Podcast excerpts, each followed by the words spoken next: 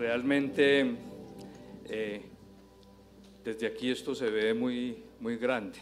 La última vez que estuve aquí fue hace ya casi tres meses, fue para venir el mismo día en que mi esposa subió al cielo para darle las gracias a Dios por la vida de ella.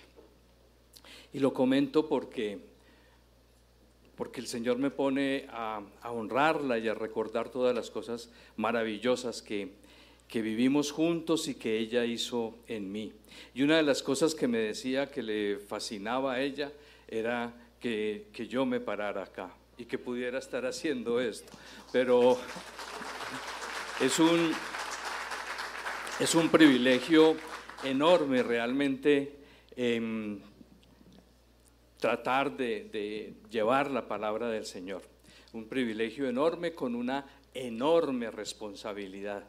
Y la única manera de hacerlo con confianza es tener la seguridad de que Él los ama a ustedes mucho más allá de lo que yo los puedo amar y de lo que yo puedo interpretar, interpretar su palabra. Y por eso esa es la confianza realmente. Vamos a, hablar de un tema que es... Em, por lo menos a mí me, cuestiona mucho, ¿cierto? Es, que, cómo construimos nosotros el bien común, cómo construimos nuestra, sociedad. Cuando yo pienso en el bien común, o sea, el bien que, es para todos, no puedo dejar de, de remitirme a, al Génesis. En Génesis 1.26, el Señor cuando creó al hombre, cuando lo hizo a su imagen y semejanza, lo que dijo fue, y que señoree toda la creación, señorear, señorear la creación. Lamentablemente nosotros lo interpretamos como, como, como dominar, como explotar, como sacarle el máximo jugo, pero realmente me parece que él estaba hablando y todavía como con más claridad lo repitió en Génesis 2.15 dice, tomó pues Jehová Dios al hombre y lo puso en el huerto del Edén para que lo labrara y lo guardase, para que lo cuidara, pienso yo para que lo cuidara. Y en la creación estamos incluidos nosotros mismos. No solamente es la naturaleza con toda su belleza, sino la máxima creación de Dios y es el mismo hombre. Él quería que nos cuidáramos, que buscáramos el bien común, cuidándonos unos a otros.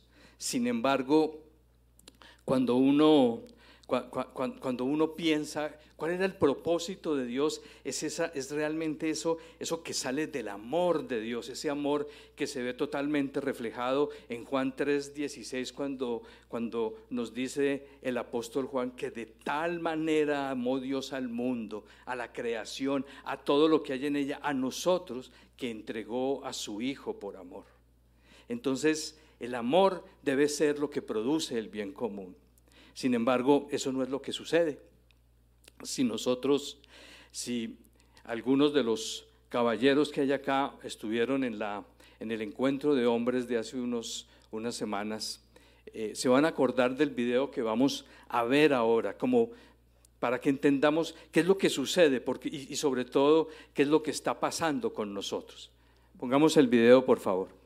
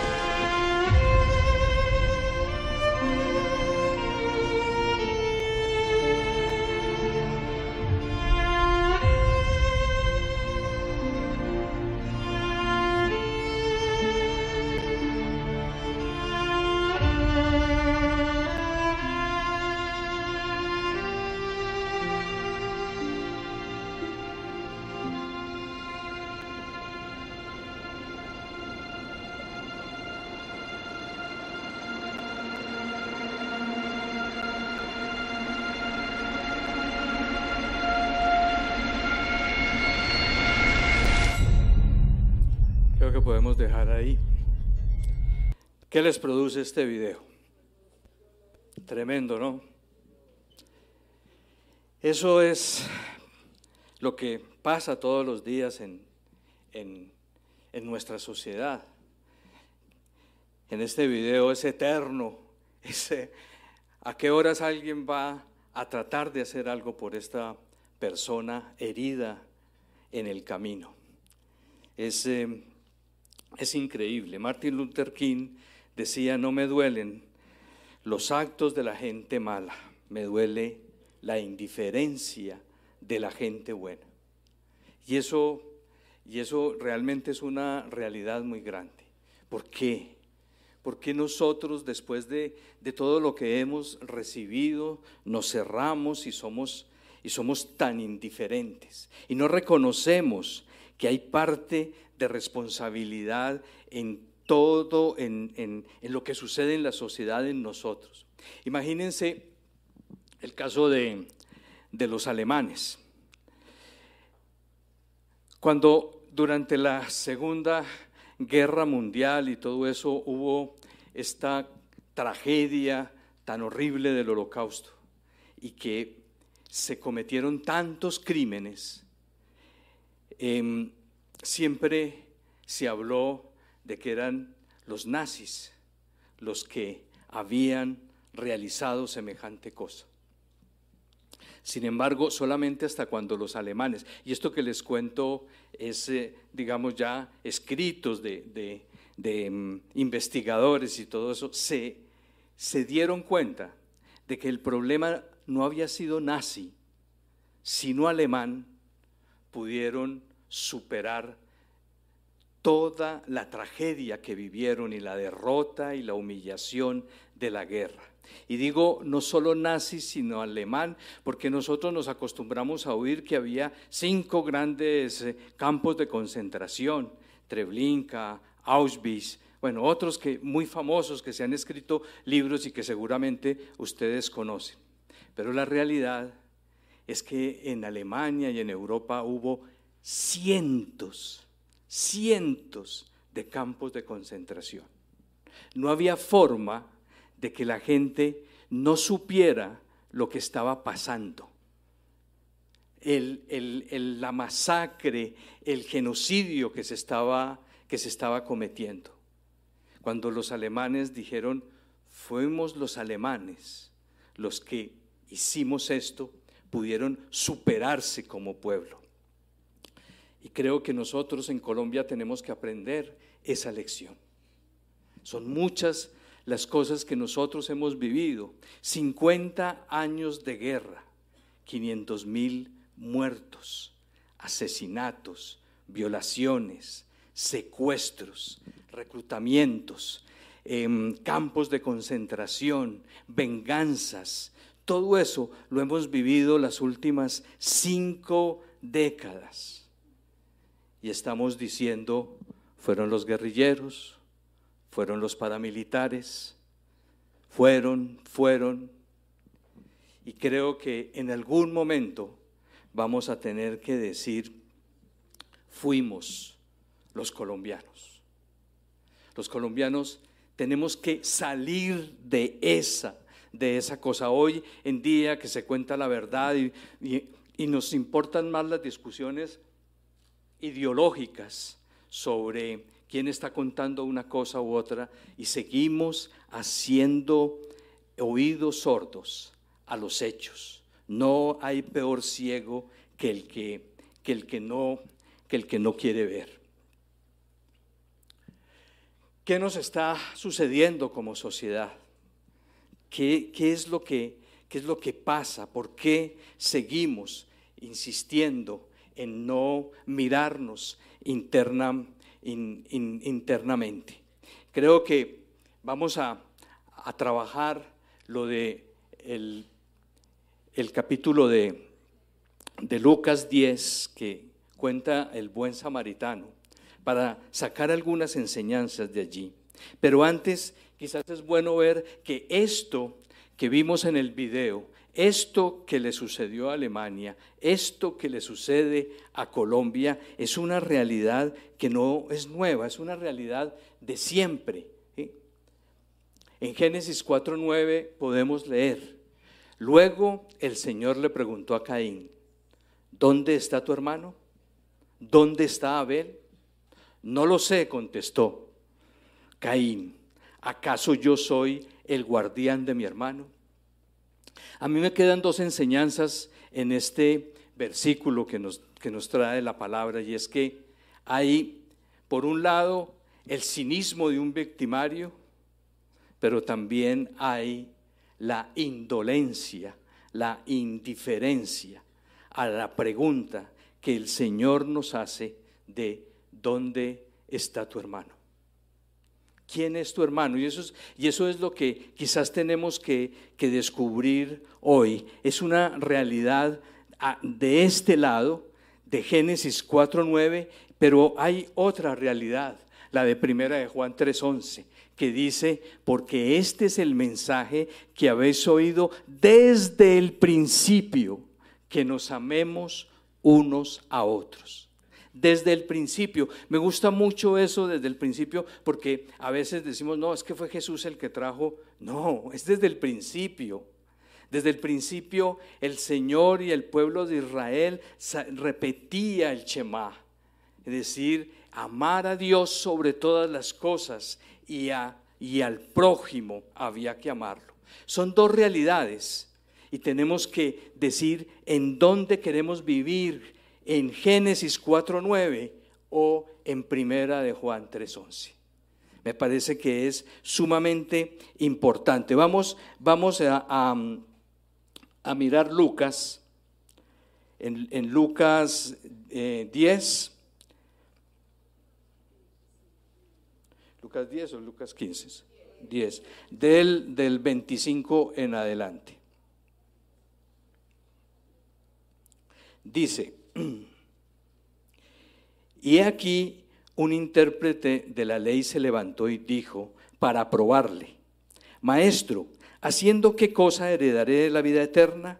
Él le dijo, ¿qué está escrito en la ley? ¿Cómo lees? Aquel respondiendo dijo, amarás al Señor tu Dios con todo tu corazón, con toda tu alma y con todas tus fuerzas y con toda tu mente, y a tu prójimo como a ti mismo. Y le dijo, bien has respondido. Bien, haz esto y vivirás. Pero él, queriendo justificarse a sí mismo, dijo a Jesús, ¿y quién es mi prójimo? Respondió Jesús, dijo, un hombre descendía de Jerusalén a Jericó y cayó en manos de ladrones, los cuales le despejaron, lo, despojaron e hiriéndole se fueron, dejándole medio muerto. Aconteció que descendió un sacerdote por aquel camino y viéndole pasó de largo. Asimismo, un levita llegando cerca de aquel lugar y viéndole pasó de largo. Pero un samaritano que iba de camino, vino cerca. Perdón que me perdí acá. Que viéndole, em, vino cerca de él y viéndole fue movido a misericordia y acercándose vendó sus heridas, echándoles aceite y vino. Y pidiéndole y poniéndole en su cabalgadura, lo llevó al mesón y cuidó de él. Otro día, al partir, sacó dos denarios y los dio al mesonero y le dijo, cuídamele, y todo lo que gastes de más, yo te lo pagaré cuando regrese. ¿Quién pues de estos tres te parece que fue el prójimo del que cayó en manos de los ladrones? Él dijo, el que usó de misericordia con él. Entonces Jesús le dijo, ve y haz tú lo mismo. Es increíble este pasaje y tiene un montón de mensajes. Yo no, seguramente eh, es uno de los pasajes que más hemos recorrido y que, pero hay cosas que, que no sé si todos, no sé si todos hemos visto. La primera pregunta que le hace el intérprete de la ley. Fíjense que es un intérprete de la ley, o sea, alguien que conocía la ley muy bien. La primera pregunta era una pregunta, yo diría que mm, sencilla, una pregunta que tenía una respuesta muy clara, que desde niños, desde niños todos los judíos la recitaban, ¿sí? Amarás al Señor tu Dios y al prójimo. Y por eso el mismo intérprete la respondió cuando Jesús le dijo, ¿y qué es lo que dice la ley para, para lo que estás preguntando? Y, dijo es, y, le dijo eso. Pero la segunda pregunta sí era una pregunta que tenía, que tenía algo, algo de, de veneno, ¿cierto? Cuando le dice cuando le dice, ¿y quién es mi prójimo? Jesús le dijo, bien, has respondido, haz esto y vivirás. Pero él queriendo justificarse a sí mismo, le dijo a Jesús, ¿quién es mi prójimo? Porque era una pregunta tramposa, porque ellos sabían todo lo que hacía Jesús y sabían que Jesús no discriminaba a nadie, que Jesús atendía a todo el mundo, sin importar si era judío, si era samaritano o si era, o, si era mm, de cualquier otra nacionalidad. Para Jesús no había acepción de personas. Para los judíos, ¿quién era el prójimo? Él esperaba que Jesús dijera, no, todos, él decía, no, no, el prójimo son los judíos. Ellos se prendieron a ver, era un pueblo cerrado que había recibido, el, era la nación escogida por Dios y ellos se creían que eran lo único, que los judíos tenían que amar a los judíos. De hecho, los demás eran enemigos. Pero Jesús, en vez de contestarle a cualquiera, empieza con esa con esa tremenda, tremenda parábola y en el, y en, y en el final de la parábola le dice, ¿quién pues de estos tres te parece que fue el prójimo eh, del que cayó en manos de los ladrones? Fíjense cómo él a través de la parábola, a través de la parábola no cayó en la trampa que le pusieron, sino que le dio un ejemplo. Lo que le dijo, lo que le dijo es, ve, tú sabes la teoría, de quién es el prójimo, pero no sabes cómo se aplica en la práctica. Y le dio un ejemplo de cómo se aplicaba en la práctica y resultó que el que era el prójimo era nada más y nada menos que una de las personas, de los grupos de personas, perteneciente a un grupo de personas que ellos más detestaban, que ellos más creían que estaba por debajo de ellos los, los, samaritanos. Fue una, una lección tremenda la que con esa, con esa parábola y él no pudo hacer nada más, el intérprete de la ley. No pudo repreguntar nada más. Había recibido una lección de quién es el prójimo. Pero miremos detalladamente un poco más el, la, la, la parábola. Enseguida ¿Me ayudan allá que no, no está pasando? El versículo 30, cuando él empieza la parábola, Jesús dice, respondiendo Jesús dijo, un hombre descendía de Jerusalén a Jericó y cayó en manos de ladrones, los cuales le despojaron, le hirieron y le dejaron medio muerto. Yo no sé si nosotros nos sentimos ladrones o no, o asaltantes. Pero yo sí creo que nosotros tenemos que reflexionar cuántas veces hemos herido, hemos despojado, hemos dejado medio a muerto a otros. Quizás en nuestras manos no está un arma como la de esta figura, pero está nuestra lengua, nuestra mirada, las cosas que nosotros a veces incluso sin pensar decimos y que hieren y que hieren a otras personas, que hacemos que se sientan rechazados ofendidos, traicionados, defraudados.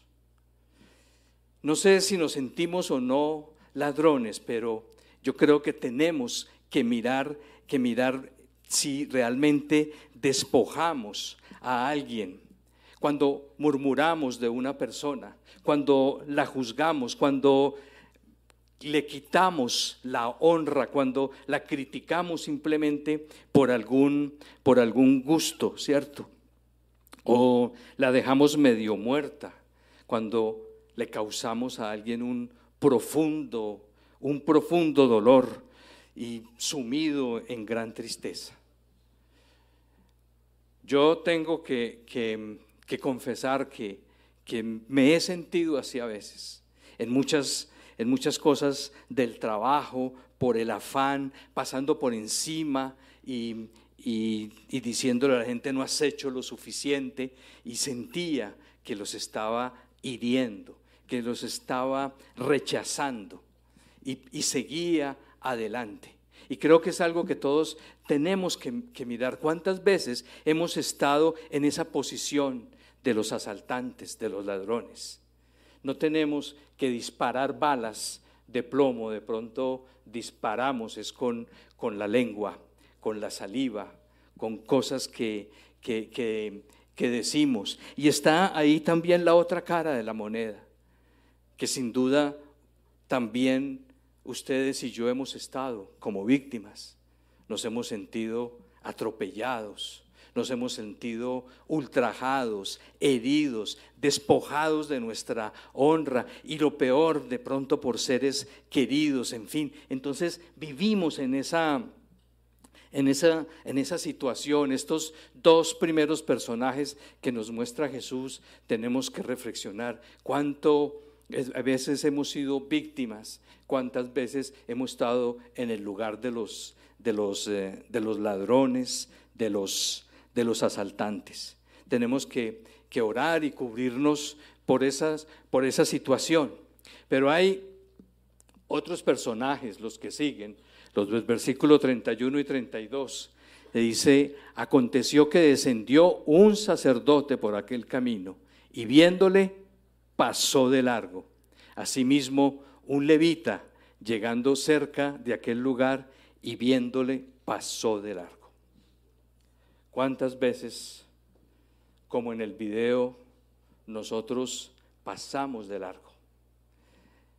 Pasamos de largo ante las necesidades que tienen, que tienen otras. Pasar de largo y no ver y no actuar, ¿cierto? porque se dieron cuenta, como dice acá, ¿no? Viéndole, pasó de largo. Todo el mundo que pasaba en el video por encima, hubo uno que incluso saltó por encima de él, otro que pasaba con un paraguas y otros que pasaron de muchas formas y, lo vieron. No había manera de no mirarlo, de no darse cuenta de que necesitaba ayuda. Y eso es abandonar a la gente en los problemas que tienen. Nosotros quizás hemos tenido un abandono colectivo de muchas personas que han sufrido en esta sociedad y tenemos que, mirarlo de mirarlo de alguna, de, alguna forma. Nos acostumbramos a, frases de, cajón como, como, por ejemplo, eso es, eso es la, voluntad de Dios, ¿cierto? Y mucho más eh, siendo, teniendo, siendo cristianos decimos, no, es la voluntad, es, es, la voluntad de Dios. Em, eso no es para tanto, no, no, hay que hacer tanto escándalo con esas cosas. Hay muchas formas donde hábilmente nosotros adrede no nos detenemos. Somos indiferentes y es esa indiferencia que llega a la indolencia, es decir, no nos duele nada. Se nos volvió todo paisaje. La vida humana en, en, en nuestra sociedad se ha vuelto paisaje, no hay día en que no asesinen a algo, a alguien por sus ideas, por plata, por lo que sea, pero es una sociedad violenta. Y una minoría quizás violentos, pero una gran mayoría que seguimos, seguimos pasando de largo, nos hacemos, nos hacemos los, los, los locos. Y eso ya estaba, miremos un momentico lo que dice Jeremías 5, 5.21. En Jeremías 5.21 está eso muy claro, ¿cierto? El Señor lo había ya mm,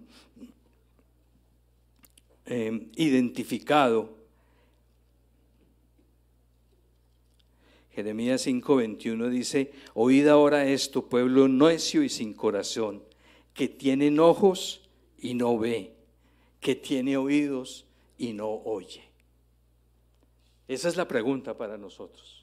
¿Somos un pueblo necio que tiene oídos y no oye? O, o lo que nos dice el apóstol Santiago, el apóstol Santiago en el capítulo 2, versículos 15 y 17. En versículos 15 al 17 nos dice, y si un hermano o una hermana están desnudas y tienen necesidad del mantenimiento de cada día, y alguno de vosotros les dice, id en paz, calentados y saciados, pero no les deis, no les dais las cosas que son necesarias para el cuerpo, ¿de qué aprovecha? Así también la fe, si no tiene obras, es muerta en sí misma. ¿Cuántas veces hemos estado también como uno de estos, de estos, em, de estos personajes. Tenemos que, que meditar que hasta dónde tenemos esas actitudes. ¿Qué es lo que pasa con nuestra sociedad? Pasemos a la siguiente, por favor. La sociedad que tenemos anterior, la sociedad que tenemos es la suma de las actitudes y relaciones que desarrollamos unos con otros. La sociedad no es algo distinto. La sociedad no es algo que se produce por allá totalmente ajeno a mí. No, la sociedad que nosotros hoy tenemos es la sociedad que estamos construyendo con nuestras actitudes, con la forma como nos relacionamos entre nosotros, nos vamos, y, si, y si el resultado que tenemos es una sociedad violenta, una sociedad corrupta, una sociedad indolente, entonces algo está pasando en esta sociedad. Seguramente, y yo diría que para que ese sea el resultado, es que la mayoría de nosotros estamos entre asaltantes y, y sacerdotes. Yo ojalá que seamos más por el lado de los indiferentes y no de los que causamos el problema directamente. Pero, pero el punto y lo que le enseñó Jesús a, al intérprete de la ley es que no importaba en dónde estaba, el producto era un hombre que no estaba siendo atendido en sus necesidades. Ese, ese, es, el, ese, es, el, ese es el punto. Debemos cambiar, cambiar de actitud y Él lo enseña, ¿cierto? Lo enseña, es un llamado a acercarnos a otros, a acercarnos y una vez que nos acercamos a identificar sus necesidades y finalmente a cuidar y servir. A eso, ese, ese es el ejemplo que le estaba dando el Señor realmente al, al intérprete. Y era un hombre era uno cualquiera. No, dice si era samaritano, si era judío, si era verde, si era azul, si era rojo, si era de izquierda, si era de derecha. Era un hombre que necesitaba una, que tenía unas necesidades. Y lo que enseña Jesús es que el buen samaritano lo que hizo fue acercarse, identificar cuál era el problema y curarlo. El video no es tan afortunado, ¿cierto? Porque el único que se movió a, atender la necesidad de la víctima eh, no tenía la capacidad de cuidarlo, solamente de gritar, pero tuvo el valor de arriesgarse a acercarse e identificar cuáles eran las necesidades que tenía, que tenía esta persona. Jesús realmente para nosotros fue el mejor, el mejor, más buen samaritano, porque eso, esto que, que hizo el samaritano fue lo que hizo Jesús con todos y cada uno de nosotros. Si nosotros lo pensamos, eso fue lo que Él hizo. Él estaba, estaba en el cielo y vino y se acercó. Se acercó a nosotros identificó nuestra necesidad. Sabía que para nosotros era imposible sanarnos solos y, y nos curó. Lo primero que hizo fue nos limpió con vino, con su sangre, con una capacidad algo, el vino tiene un poquito de alcohol, ¿cierto? Es antiséptico. No deja que la herida se infecte. Esa era la, sangre del Señor que nos cubrió y nos quitó toda, nos limpió de toda la mugre que teníamos e impidió que se infectara esa herida. Pero además de eso, calmó nuestro dolor con su aceite. El Espíritu Santo nos dejó el Espíritu Santo, calmó ese, ese como un analgésico, ese que es un consolador, que nos va a ayudar, que nos va a acompañar. Y para que su corazón, su corazón fuera completa, nos, eh, nos cubrió las heridas con vendas. Ustedes saben que en una herida cuando se ponen vendas y, y, debajo de la herida se han puesto medicinas, es precisamente para que las medicinas estén ahí pegadas, para sujetarlas, para protegerlas. Y esa venda es la palabra de Dios que Él nos dejó. Nos dejó su sangre, su espíritu y su palabra para que para atendernos siempre, para cubrir nuestra para cubrir nuestra necesidad. Entonces, el llamado el llamado es ese, cómo, cómo seguimos ese ejemplo del, del, del Señor. No se trata, no se trata entonces de, de, quién es nuestro prójimo, de la pregunta del intérprete, de salir a preguntar quién es nuestro prójimo para ayudar. No, es hacernos prójimos de todos. Hacernos prójimos de todos. Pasemos, por favor, a la, la otra diapositiva. Como dice Juan 15, 12. Este es mi mandamiento. Ámense unos a otros de la misma manera en que yo los he amado. Ese es, ese es el llamado. ¿Cómo, ¿Cómo, por lo tanto, podemos construir, construir el bien común? ¿Cómo podemos capacitarnos para ser realmente protagonistas de la transformación de nuestra sociedad que tanto lo necesita, sino es a través de esto que Jesús le enseñó al intérprete.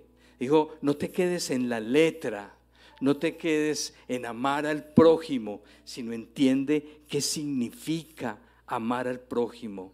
Significa acercarnos, atender las necesidades y identificarlas y atenderlas, igual que Él hizo con nosotros. Yo no sé si de aquí en adelante vamos a seguir estando en Génesis 4.9, en haciéndonos los locos cuando nos pregunten, ¿dónde está tu hermano? O estamos obedeciendo este mandato de amarnos unos a otros por, esos personajes que tiene el buen samaritano, la víctima, los asaltantes, los sacerdotes, el sacerdote y el levita y el buen samaritano, seguramente que hemos pasado todos por ahí. En algún momento de nuestras vidas hemos sido o víctimas o asaltantes o, sacerdotes o buenos samaritanos. Pero lo que el Señor nos quiere llamar es que para construir, para transformar, realmente necesitamos cumplir con el mandamiento del amor, pero no en la letra, sino en la práctica. Realmente no pasar de largo, no pasar de largo. Las necesidades de la gente son muchas, que están algunos muy cerca, necesidades emocionales, necesidades espirituales, necesidades físicas. Que de pronto es las que más entendemos. En Mateo 25 el Señor, el Señor le dice claramente cuando, cuando le preguntan, ¿y cuándo fue que nosotros te cuidamos? Cuando le dieron de beber, cuando le diste de comer, en ese momento estábamos atendiéndolo a Él. Él dice eso en Mateo 25, cuando está haciendo, estamos rindiéndole cuentas al final de todo este proceso. Y Él, y él nos pregunta eso, ¿cuándo le dimos? No, no, no va a preguntarnos Sí, lo estuvimos adorando, estuvimos admirándolo y todo eso, pero de verdad, como dice Santiago, tu fe se va a ver cuando estés atendiendo a uno de esos pequeños, cuando estés realmente atendiendo las necesidades de los demás. Si nosotros hacemos una sociedad, somos capaces de construir una sociedad donde realmente nos preocupan y, y atendamos a los demás, no vamos a tener un mejor país, independientemente de las ideologías, las ideologías nos hacen caer en la trampa de la discusión, de estar aquí, de allá, nos volvemos fundamentalistas con un montón de cosas y mientras tanto los heridos están ahí y nosotros pasamos de largo. Yo creo, yo creo que necesitamos aprender la lección que el Señor le enseñó al intérprete con el buen samaritano. Acerquémonos, identifiquemos y atendamos de la misma manera como Él nos dio su sangre, su aceite y su palabra. De la misma manera como Él nos atendió a nosotros. Eso es lo que Él espera. El mandamiento nuevo si fue, háganlo como yo lo hice con ustedes. Como yo los he amado, ámense ustedes. Ese sí fue la parte nueva. El de amarnos era siempre desde el principio. Entonces, yo sé que esto es fácil decirlo y es muy difícil hacerlo.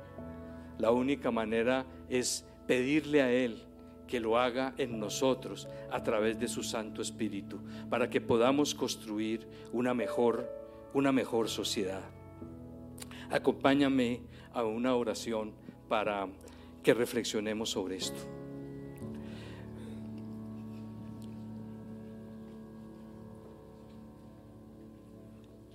Padre Santo, tú sabes lo que hay en nuestros corazones, Señor. Tú sabes en nuestras vidas cuántas veces hemos sido víctimas, hemos sido heridos, Señor, hemos sido ultrajados, abandonados, nos han dejado sumidos en una profunda tristeza, Señor, y hemos estado casi que absolutamente derrotados, bendito Dios. Pero también tú sabes, Señor, cuando hemos estado empuñando el arma, aún sin darnos cuenta. Hemos hecho comentarios, hemos lanzado miradas, hemos tenido actitudes donde hemos herido y castigado a otro Señor. Déjanos pedirte que no que, nos protejas de ser víctimas, Señor, pero también que nos protejas de estar armados y de ser asaltantes y ladrones de nuestros hermanos, de cualquier otro ser humano.